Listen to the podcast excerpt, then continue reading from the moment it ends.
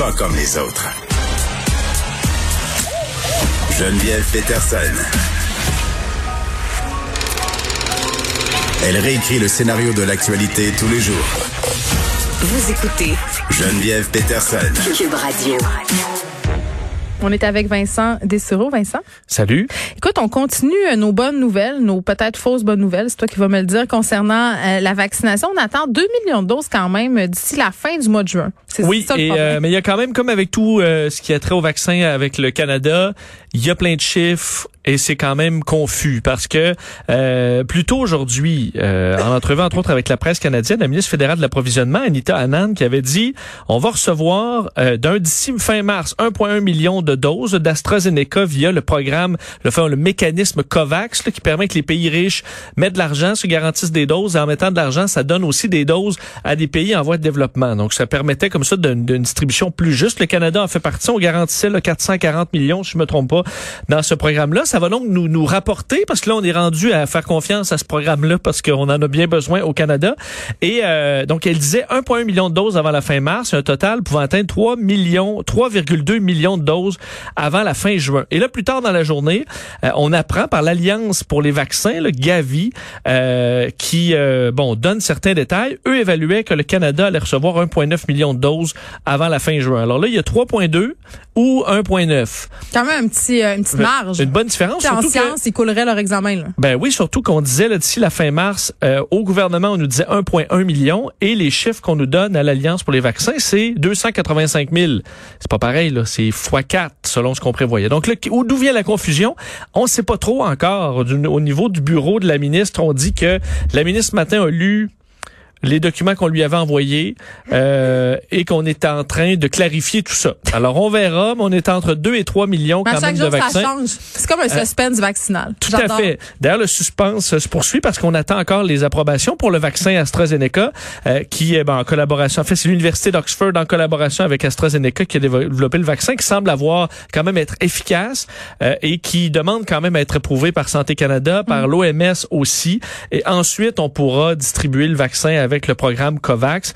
Et euh, on en a quand même, euh, on, en aura bien besoin d'ici là. Mais ça s'ajoute pas quand même des.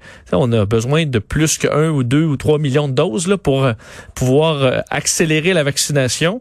Mais quand même, c'est c'est mieux que rien.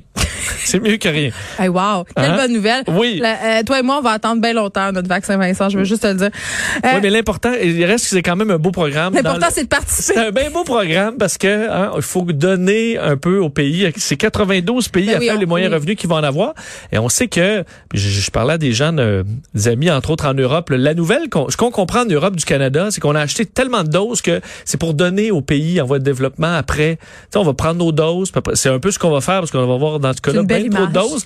Mais c'est pas vraiment pour ça. Là. M. Trudeau a acheté ça un peu pour pour sauver la face parce qu'on était en retard dans les commandes. C'est pas juste par grande bonté là, du Canada qu'on a commandé des centaines de millions de On va doses voir alors qu'on est beaucoup moins euh, que ça. On va se rendre compte que c'est du coulet dans l'intérieur.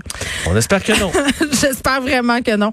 Euh, les Proud Boys qui ont été ajoutés à la liste des organisations terroristes. Oui, c'est quand même une nouvelle qui fait jaser même aux États-Unis. Celle-là, le fait que les Proud Boys, là, ce, ce regroupement euh, qu'on associe à des suprémacistes, euh, qui euh, est derrière en partie là, le siège du Capitole, euh, est nommé, lui, est, a fait 12, 12 autres groupes euh, comme étant, euh, bon, comme faisant partie de cette d'entité terroriste, donc des groupes néo-nazis, néo-fascistes et islamiques.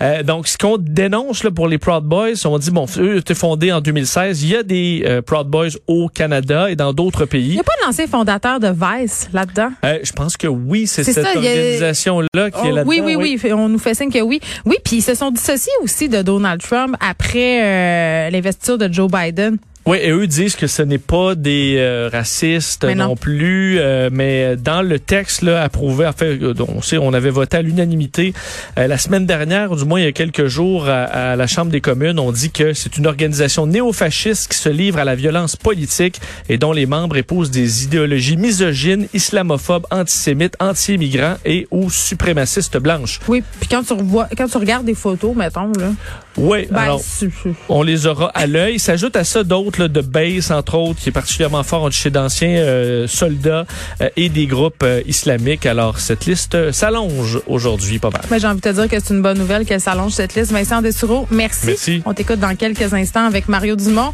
C'est tout de notre côté. Merci d'avoir été là. On se retrouve demain à 13h.